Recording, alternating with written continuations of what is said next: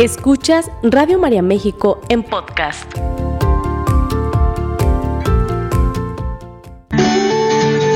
Bienvenidos a Envejecer, un programa de radio para el adulto mayor, un espacio para informar, comprender y apoyar al adulto mayor presentado por Juan Pablo Ledesma Hayer, médico, internista y geriatra, porque deseamos una vejez digna y saludable, porque hay mucho por hacer y porque todos podemos llegar a ser.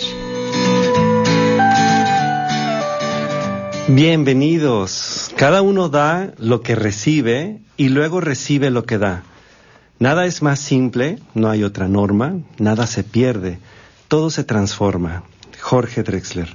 Esa es eh, la letra de la canción que utilizamos aquí en este programa de radio desde hace ya tiempo como un recordatorio de no solamente de esta segunda ley de la termodinámica, en donde la energía pues se transforma, ¿no? Así, eh, sino también para recalcar que lo que hacemos tiene un impacto en todas las personas a nuestro alrededor, no solamente en nuestra tierra, sino también en nuestra sociedad, en la familia, en nuestra vida diaria. Todo lo que hacemos tiene un impacto, todo lo que hacemos se transforma en otra cosa, todo lo que sembramos lo cosechamos.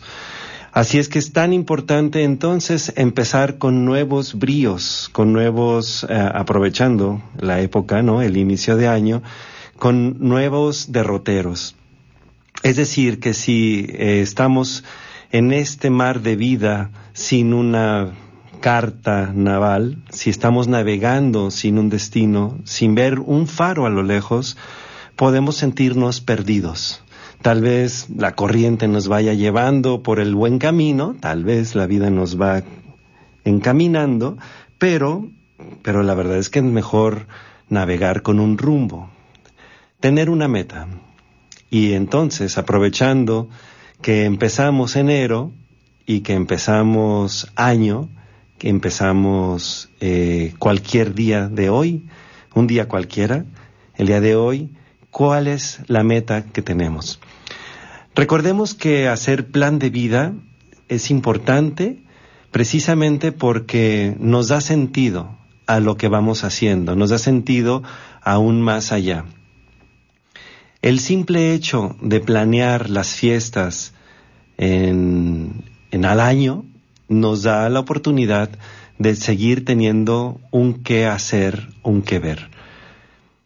Nosotros pudimos habernos sentido muy confundidos a la hora de escoger un destino eh, profesional en el caso de los que han tenido la oportunidad de, de, escoger, ¿no? De escoger su carrera, por ejemplo, qué van a estudiar, qué quieren ser de grandes, a qué se quieren dedicar. Todos hemos tenido tal vez ese momento de, de vicisitud, de conflicto, de, duda, ante no saber qué elegir mejor. ¿Qué es lo que debería de uno elegir? Recordarán aquellas, eh, a, los que tuvieron alguna asesoría de orientación vocacional, cómo, eh, cómo son útiles, pero a veces cómo nos pueden confundir un poquito más porque, porque puede ser que no sepamos qué es lo que queremos después de una sesión o que queramos todo después de una sesión. Y sin embargo, muy en el interior, nosotros sabemos qué sí queremos ser la vida se va haciendo de decisiones. Vamos construyendo nuestra vida a base de decisiones cotidianas. Todo el día, todos los días, toda la vida estamos decidiendo. Y cómo envejecer también es una decisión. Cómo quieres vivir el día de hoy es una decisión. Yo entiendo y todos entendemos que hay momentos difíciles, que hay momentos duros y que hay cosas anhelables. Podemos decir que tal forma de vivir es la que nos hace falta para ser felices. O podemos decir que la manera en que estamos viviendo ahora nos causa la infelicidad. Toda situación toda eh, situación de vida que tenemos, que, que, experimentamos, tiene dos caras. Se le puede ver el lado positivo por las dos caras. Por ejemplo, eh, a ver, vamos, vamos recordando etapas. Eh, ser adolescente, ¿sí? Es muy bonito ser adolescente porque, porque tienes el futuro por delante, tienes bríos, tienes rebeldía. Ser adolescente es muy bonito. Pero también ser adolescente es muy duro, muy difícil. Y ahí uno escoge cómo lo quiere vivir. Casarse es hermoso. Tener la vida de matrimonio es algo muy, muy bonito. Pero también casarse es muy difícil. Implica un compromiso, una entrega, una fidelidad. Todo depende cómo lo quieras ver. Tener hijos es eh, el regalo de Dios, ¿no? Tener descendencia, ver a tus críos, cómo se parecen, cómo son cada uno diferentes. Pero qué terrible es tener hijos qué lata y qué pesado cuidarlos. Todo depende cómo lo quieras ver. Y así en cada etapa. Incluso una enfermedad puede ser vista como algo positivo o negativo. es, terrible tener una enfermedad, la que sea, pero es hermoso, es eh, luminoso cuando tú te das cuenta la enseñanza que te deja o la oportunidad de vida o la oportunidad para rehacer o reestructurar cosas que tienes gracias a la enfermedad que padeciste. Sea una simple gripa, sea unas ronchitas, sea un cáncer, sea un infarto, sea una embolia, lo que sea. La vejez es maravillosa, pero también la vejez es algo terrible, terrible que hacer, terrible. Todo depende de cómo lo quieras ver tú. Ahora bien, entonces, como estamos eligiendo, yo les quiero compartir mm, lo que dicen eh, las personas mayores de Okinawa. Recuerden, el día de hoy estamos hablando sobre plan de vida, sobre eh, una elaboración de envejecimiento saludable y exitoso y este plan de vida que es importantísimo para poder mm, seguir adelante, tener un derrotero, tener una misión, tener algo que hacer para que te den ganas de seguir aquí, de estar vivos, de estar activos. Así es que, bueno, la población, una de las poblaciones más longevas en el mundo, es la, que vive en Okinawa, en Japón. Ellos tienen la mayor concentración de centenarios y supercentenarios. Llámese así a las personas, a los centenarios que viven más de 100 años y a los supercentenarios que viven más de 110 años.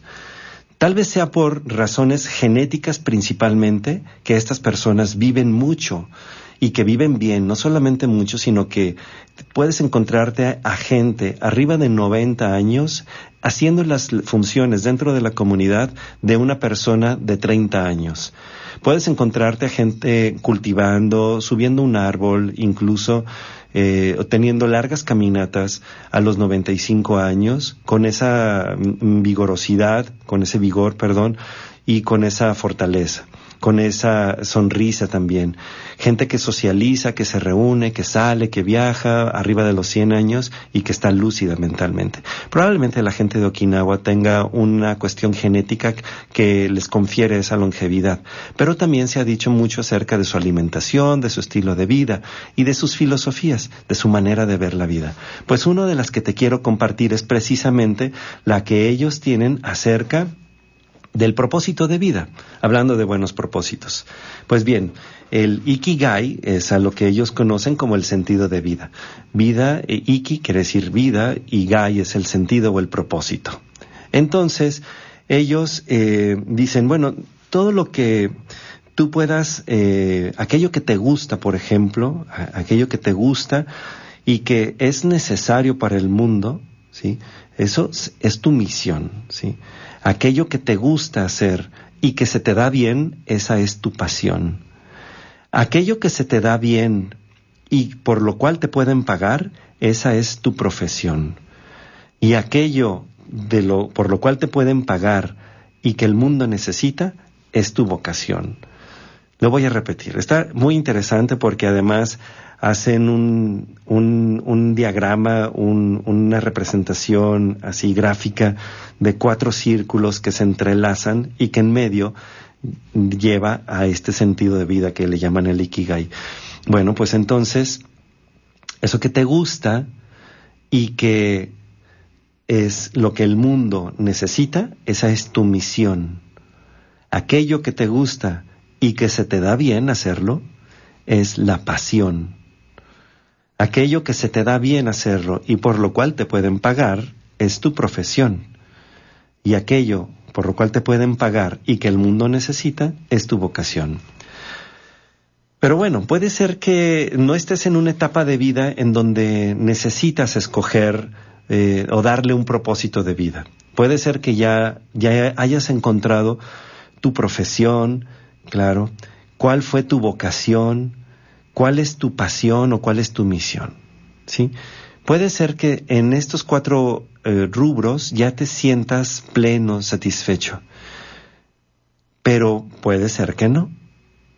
Puede ser que incluso a tu longeva edad, a tu edad avanzada según los estándares demográficos, según lo que dicen, que tú ya eres grande, según esto, entonces eh, todavía te encuentras como si fueras un adolescente. No sabes cuál es tu misión, cuál es el sentido de la vida, para qué Dios te puso aquí. O puede ser que gracias a un momento de ocio prolongado, o de aburrimiento, o de falta de sentido de vida, precisamente, en donde no sabes ni qué, te cuestiones y plantees, bueno, y después de haber vivido tanto, ¿qué? ¿Qué hago aquí? ¿Qué es lo que sigue? Ojo, no dejes que te lleve ese pensamiento hacia la depresión. No te dejes caer. Más bien, encuentra una respuesta que sea positiva para tu estándar de vida o que vaya de acuerdo con tu calidad de vida. Si para ti calidad de vida es estar encerrado, no comer, no ver a nadie, vivir con rencores, con resentimientos, eh, en la oscuridad.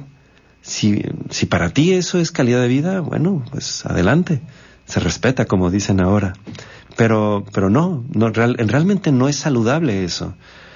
No es lo que, no, es lo que nosotros pensamos cuando somos niños, cuando somos jóvenes y tenemos ganas tenemos la vida por delante, no es eso lo que pensamos como una buena calidad de vida, ¿cierto? Pero bien, volvemos al punto entonces, te toca elegir. ¿Cómo puedes elegir? Bien, para eso quiero compartirte algo que tiene que ver con la jubilación, porque se asemeja mucho la jubilación y la etapa de vida en donde no le encontramos un sentido a la vida, especialmente si, si creemos que nuestro trabajo determina nuestra persona. En tiempos de pandemia, a las personas que nos han, a las personas que nos han escuchado, en tiempos de pandemia hicimos una semblanza o una comparación de cómo la, el encierro por la pandemia se asemejaba a la jubilación de repente eh, teníamos toda la vida bien, ¿no? Pero de repente nos dijeron, guárdense en casa, no pueden salir, no vean a nadie, ya no son, ya, no tienen ese trabajo o ya no van a hacer el trabajo como lo hacían. Y, muchas personas se deprimieron. Nos deprimimos, ¿por qué no? Hay que aceptarlo. Yo también, ya se los había dicho, fue terrible la pandemia. ¿Para quién no, verdad? ¿Para quién no? Pero el hecho de haber sentido que no tenías un qué hacer, que no tenías para qué levantarte, por qué despertar temprano, para qué poner la mesa, para qué salir, para qué hacer, para qué producir, para qué convivir. El hecho de no tener ese sentido hizo que muchas personas perdieran el sentido de vida. El encierro por la jubilación, digo, por la pandemia, se asemeja mucho a la jubilación y se asemeja mucho a, las a lo que sienten las personas cuando no tienen un plan de vida. Y el día de hoy estamos hablando de plan de vida tan importante para no envejecer de manera inapropiada. Envejecer no significa dejar de tener metas, objetivos.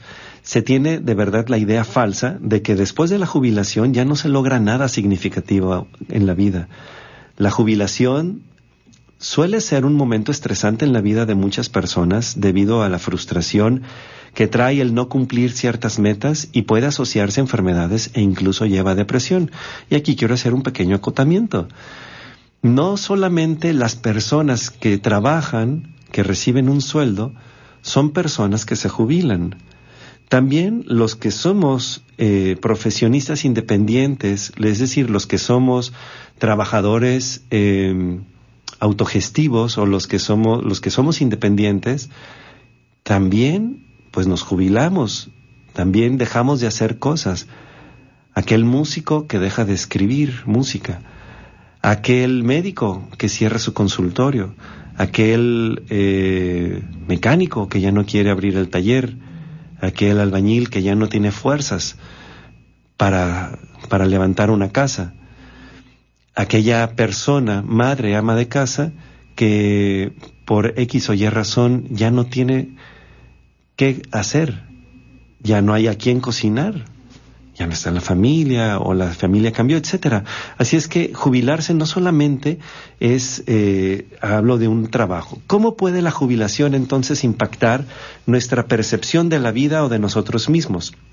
Bueno, la jubilación puede ser una excelente oportunidad para hacer todo aquello que no pudimos cuando laborábamos de manera formal, con las múltiples responsabilidades del hogar y del cuidado de los niños, cuando, cuando, cuando los hubo, claro. No obstante, algunas personas no lo viven de esa manera y el hecho de ya no dedicarse a lo que hacían antes o de no percibir la misma cantidad de dinero les hace sentir inútiles y en algunos casos genera un problema de identidad y de insatisfacción consigo, consigo mismos. Lo ideal es no identificarnos nunca a nosotros mismos con aquello que hacemos. Por ejemplo, si éramos abogados de tiempo completo, el hecho de ya no ejercer no significa que ya no seamos nosotros mismos. No somos lo que hacemos. ¿Qué aspectos debe cuidarse una vez jubilados? Es muy importante entonces en esta etapa mantener las relaciones sociales una vez jubilados, Muchas personas cuando se jubilan se aíslan o pierden contacto con sus amigos o excompañeros de trabajo. También es, es, imprescindible el buscar la manera de ser creativos, algo que nos dé un sentido de vida. Si deseamos continuar trabajando de manera informal, lo ideal es no enfocarnos únicamente en hacer dinero, sino en hacer algo significativo y realizar actividades que pongan en uso nuestra creatividad. Por ejemplo, las artes, las manualidades son una excelente opción para hacernos más creativos, pero no son la única. La forma también de interactuar de manera filantrópica, ayudando, compartiendo nuestro conocimiento, es, es algo que también se puede aprovechar. Y aquí hago otro acotamiento. Para los que son empleadores, para las personas que tienen que ver con las leyes del trabajo, ojalá que se pueda hacer alguna idea creativa para mantener a las personas en activo a pesar de la edad. A pesar, si así se suena feo, ¿verdad? Pero a pesar de la jubilación por edad, que es cuando más experiencia se tiene. Es cuando más estás gozando la vida, cuando más puedes dar de ti, cuando más sabes, cuando más eres profesional, cuando eres docto en el tema. Y ahí ya te llega la jubilación. Es como cuando vas a la playa, y apenas vas dos, tres días, ya apenas estás acoplándote así al ritmo del, de vida, tranquilo, estás disfrutando, en ese momento ya se acabaron las vacaciones. Bueno, digo, así que así nos pasó hace unos días. Pero pero bien, entonces, ¿cómo podemos seguir activos? Como jubilados, lo mejor entonces es cuidar una serie de áreas que idealmente son los que cuidamos durante toda nuestra vida, incluyendo la alimentación, la salud física y emocional, las relaciones sociales, etcétera.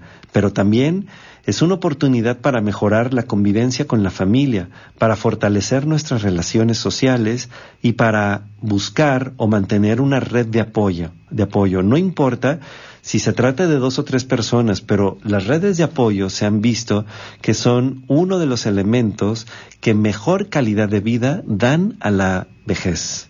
La red de apoyo puede ser tu familia, tus amistades, el círculo social con el que has crecido, llamemos por ejemplo los la gente que tiene que, eligió la vida sacerdotal o la vida religiosa. Bueno, pues la comunidad es, es a fin de cuentas tu red de apoyo. Y si no tienes familia y has perdido todo, de todas maneras hay gente, hay buena gente que está a tu lado, que está cerca y que simplemente que voltees a verlas y que aceptes la ayuda o la convivencia de estas personas. Vamos a hacer una pequeña pausa. Estamos hablando sobre plan de vida, aprovechando enero e inicio de año, obviamente, para hacer nuestra lista de deseos y tener algo que querer vivir. Vamos a una pequeña pausa y regresamos. Sigue escuchando Radio María México en podcast. Regresamos completamente en vivo. Mi nombre es Juan Pablo Ledesma Hayer, soy internista, geriatra y conductor de este programa que eh, Radio María me permite tener y compartir con ustedes es, eh, es hermoso y, es de mucha, mucha gratitud a la gente que nos escucha, a la gente que tal vez manda algún mensaje y a las que no mandan mensaje también, también, pero sabemos que están allí y que están haciendo sus anotaciones y que les ayuda esto para tener una mejor vejez, es decir, para cuidar mejor a las personas mayores, cuidarse a sí mismos, reflexionar, recapacitar, eh, intervenir, hacer algo porque mm, hay mucho claro que depende de nosotros. Eh, de hecho, no sé si todo, pero muchísimo depende de nosotros. Claro que la herencia genética, la herencia de buena salud, de longevidad o la herencia de enfermedades eh, influyen, claro que sí, claro que la infancia nos marcó y si tuvimos una desnutrición alimentaria o si tuvimos una atención tardía de alguna enfermedad en la, en, la infancia, o si no tuvimos el cariño necesario, al contrario, maltratos, o lo que sea de que hayan sido nuestras dinámicas de vida, si quedamos huérfanos, como sea, todo lo que nosotros vivimos, hemos vivido, es lo que ahora somos y es lo que nos está dando precisamente el sentido de vida, o que nos puede dar la interpretación del sentido de vida, mejor dicho. Así es que, a pesar de que sea malo, sí se puede agradecer, porque a pesar de que sea, haya sido algo malo, pudo haber sido peor. Sino así como, ay, qué bueno que nomás me pagaron tantito porque pudo haberme ido peor. ¿eh? Eh, pero no, lo digo en, buen plan. Las oportunidades que tenemos para dar agradecimiento están en cada momento. La gratitud es una de las eh, virtudes de la vejez, precisamente, porque es cuando se tiene el tiempo para ver, observar, mirar, digamos, como toda la película y poder reconocer los eventos que fueron importantes o que nos marcaron y que gracias a aquello es que nosotros pudimos tomar cual, tal o cual camino. Decidir entonces depende todo el tiempo de nosotros. La vida depende de nosotros. Dejemos de culpabilizar a nuestros padres, a nuestro esposo, a nuestra esposa, al, mundo en que vivimos, a la sociedad, al futuro, al pasado, al presente. Tomemos acción y encontremos cómo sí resolver las cosas, cómo sí lograr nuestros objetivos. Es ahí en donde debemos de enfocarnos. ¿Cómo sí? Recuerda, tienes un problema, bueno, ¿cómo sí se puede lograr? Estamos hablando el día de hoy sobre plan de vida, sobre elaborar una, una lista, no solamente escribir una lista de deseos que a veces eh, pueden ser o sonar un poco superficiales. Este año yo deseo eh, viajar a tal lado. Este año yo deseo comprarme tal cosa. Este año yo deseo, no. Deseemos cosas que dan sentido a nuestra vida. Recordemos para qué somos buenos, qué nos da el gusto de, es decir, qué nos, qué nos, qué nos llena de gusto, qué nos da eh, un sentimiento de bienestar, qué es aquello que el mundo necesita y qué es aquello por lo cual también pues me pueden pagar algo también. Entonces, plan de vida. ¿Qué es? Un plan de vida es una serie de metas u objetivos que queremos cumplir en nuestra vida y las estrategias que usaremos para alcanzarlos. Lo primero es tener la claridad de lo que queremos ser y hacer en nuestra vida. Es importante considerar en primer lugar las prioridades, todo aquello que es básico para tener salud y estabilidad, como tener un hogar, acceso a los servicios de salud, una buena alimentación, etcétera. Todo eso es básico, es prioritario. Una vez que tenemos claras nuestras prioridades, entonces nos planteamos otras metas que deseamos cumplir. Se aconseja escribirlas, ¿eh? ya que esto facilita su propuesta y realización. Estas metas pueden incluir, por ejemplo, aprender otro idioma, tocar un instrumento, la asistencia a grupos comunitarios, ser una persona mayor independiente, mejorar nuestros hábitos alimenticios y un sinfín, un sinfín de lo que se desea. No hay límite para hacer un plan de vida. Es bueno ser realistas con las metas que, que nos proponemos, que queremos tener. Es bueno ser realista. Aunque sean ambiciosas, sí, siempre buscar la manera de que sean alcanzables, la verdad que no puedes decir de la noche a la mañana, bueno, pues yo, este, o sea, si no has subido una colina, ¿cómo quieres subir el Everest? Claro, claro que sí, es una muy buena meta subir el Everest, pero tienes que empezar por poquito, ¿no? Tienes que empezar por moverte. Bueno, pues recordemos también que la actitud que tomamos ante la vida es importante. Las cosas no siempre salen como lo hemos planeado y para ello es bueno saber adaptarse y tener resiliencia. No hay un solo camino para cumplir una meta y entonces allí con creatividad buscaremos caminos alternos. ¿Qué aspectos de la vida debemos considerar en el plan de vida? Es aconsejable que además de cuestiones materiales, se consideren otros aspectos que pueden mejorar nuestra calidad de vida, como por ejemplo cultivar nuestra parte espiritual, como por ejemplo en nuestro tiempo libre hacer actividades que nos generen placer y pertenencia. Por ejemplo, hacer una actividad física, la que sea. Por ejemplo, aprender cosas nuevas, aquello que por cuestiones de trabajo no podíamos o no habíamos podido aprender o leer el libro que, que, no habíamos podido leer.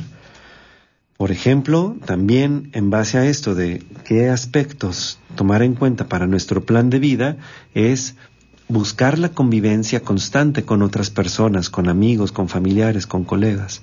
También tener la cultura del ahorro, porque si podemos, ojalá que podamos, ahorrar si podemos ahorrar y tener la tranquilidad de tener un sustento cuando ya no podamos o cuando ya no deseemos trabajar. Bueno, aquí hago otro acotamiento. En una de las pláticas que, que este año daré nuevamente aquí en Radio María, que se llama Gerontoprofilaxis, es precisamente una eh, guía en 27 puntos de cómo elaborar un plan de vida, en, en uno de los puntos, uno de los consejos es, no te jubiles, no te jubiles. Especialmente, como habíamos dicho hace rato, especialmente si piensas que tu oficio o que, lo que a lo que te dedicas es lo que te da sentido de vida. Imagínate si te jubilas de lo que sea y ya no tienes sentido de vida. Entonces, especialmente si no tienes un plan de vida, si no sabes qué vas a hacer después, entonces no te jubiles. Encuentra la manera de seguir activo, de dar consejerías, de tener un negocio alterno, de seguir trabajando eh, acordado con tu patrón de alguna manera, de ser independiente. Pero no te no dejes de hacer aquello que le da sentido a tu vida. Y si lo que quieres es encontrarle otro sentido de vida, pues para eso es esta plática, que es una charla inspiracional. ¿eh? Luego tendremos un taller. Tendremos un taller precisamente de plan de vida y gerontoprofilaxis. Ya les haremos saber. Pero, pero bueno, ese, ese era el acotamiento, no te jubiles. Estábamos hablando de qué otras cosas eh, tener en cuenta. Bueno, pues buscar centros de apoyo y de recreación. Claro que hay instituciones gubernamentales en donde se hacen actividades recreativas, todo lo del DIF, lo, del INAPAM, eh, los, eh, las iniciativas de los municipios, de las comunidades, todo esto es buenísimo y si no lo hay, ojalá que tú tengas la inspiración para crear un lugar de recreación o un centro de, apoyo, un centro de día, para que las personas que sientan que no tienen qué hacer puedan desarrollar su creatividad ahí. Hay instituciones entonces gubernamentales en donde se pueden hacer estas actividades, en donde se ofrecen talleres, donde se les brinda apoyo psicológico, etcétera. ¿Qué se puede o qué se debe hacer para lograr una meta? Para que una meta se cumpla, es preciso seguir los siguientes pasos. Son tres. Primero, seleccionar una meta clara y detallada, donde se especifiquen los pasos a seguir. Por ejemplo, no sé, en dos meses bajaré mis niveles de, o sea, no es, no es decir, no es decir tener una meta al aire como decir voy a comer bien o este año sí me cuidaré de la diabetes. No. A ver, tengo una hemoglobina glucosilada de 9%. En este año la quiero tener de 6.5%. Ok, esa es una meta ya más específica, clara y detallada. Pero no va a suceder de la noche a la mañana. Los cambios en hemoglobina glucosilada son cada tres meses, más o menos. Y entonces, eh, ¿cómo voy a lograrlo? ¿Cuáles son los pasos que debo de tener? Ok, voy a reducir mi consumo de refrescos al cero, ¿sí? No que voy a tomar refrescos eh, cero, eh, no, esa, es una mentira. Cero refrescos, ¿sí? Cero bebidas azucaradas, cero jugos, cero eh, todo esto. Entonces, mm, también de las tres piezas de pan que me he hecho al día, me voy a comer nada más la mitad de uno de etcétera. O sea, yo voy a hacer un plan específico y detallado de cómo voy a lograr mi meta, ¿sale? Punto número dos, tener una estrategia para lograr esa meta. Eh, en el caso, por ejemplo, en el caso de que estamos hablando, pues acudir con un médico o con una nutrióloga o con un especialista en diabetología o a un centro de salud el más cercano que se tenga para aprender y educarme sobre la diabetes o sobre la glucosa, sobre qué alimentos tienen más azúcar, etcétera. Para eso, para la educación, para aprender, para mejorar, se necesita la voluntad se necesita que yo esté dispuesto a cómo sí lograr mis metas, nuevamente. ¿Cómo sí podemos lograrlo?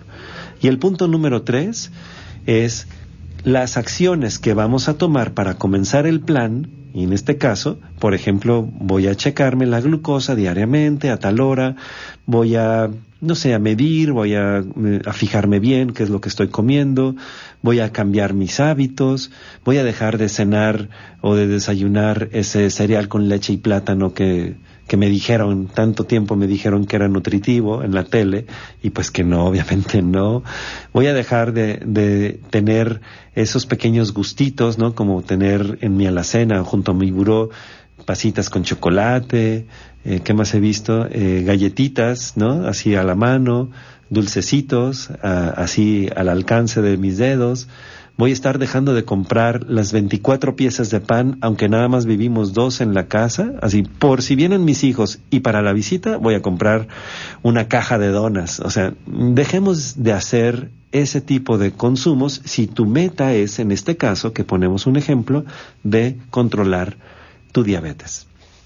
Esos tres puntos, entonces, eh, para que una meta sea alcanzable es, primero, que la meta sea clara, sencilla y detallada. Segundo, que tengas una estrategia para lograr esta meta. Y tercero, cuáles son las acciones que vas a tomar paso a paso para lograrlo. Y sin embargo, también es importante mencionar que en algunos casos la estrategia a seguir resulta no ser la más adecuada para alcanzar la meta o es muy difícil seguirla. Y para ello, entonces es necesario que en todo momento, a partir de que se estableció la meta, se haga un análisis constante de la situación. ¿Estoy avanzando en mi meta? ¿La estrategia es adecuada? ¿Realmente quiero lograr este objetivo o el costo para lograrlo está resultando muy alto? Es indispensable también no aferrarse a un solo plan o a una sola estrategia para cumplirlo. No, no, no sé, no hay que ser necio y testarudo. Si uno ve que por ese lado no está fluyendo la cosa, por favor, sé flexible contigo mismo. No te, no te enojes con la vida ni contigo. No te frustres. No pasa nada. Cambias de camino. Vuelves a darle la vuelta a esa piedra, esa roca que se atravesó en tu camino le das la vueltita o subes la roca y sigues adelante. Tengamos un plan, un plan A, es decir, cuál es la meta, pero también tengamos un plan B, un plan C y así. Es muy importante. Entonces, como consejo a todas las personas mayores, no hay límite, aunque la sociedad nos ponga estereotipos negativos sobre la vejez, no hay límites. Además, en esta edad podemos hacer eso que no hicimos antes, porque ya no tenemos mm, más tiempo, porque ya tenemos, perdón, más tiempo libre. Nunca es tarde para plantearse un plan de vida. A ti te invito entonces a que saques lápiz y papel y el día de hoy te inspires. Muchas gracias por estarnos escuchando. Este año también hemos tenido algunos cambios para ustedes en el, en el esquema de este programa y traeremos sorpresas. A todos ustedes que nos escuchan, les agradecemos. Y hasta la próxima. Nos escuchamos. Esta fue una producción de Radio María México.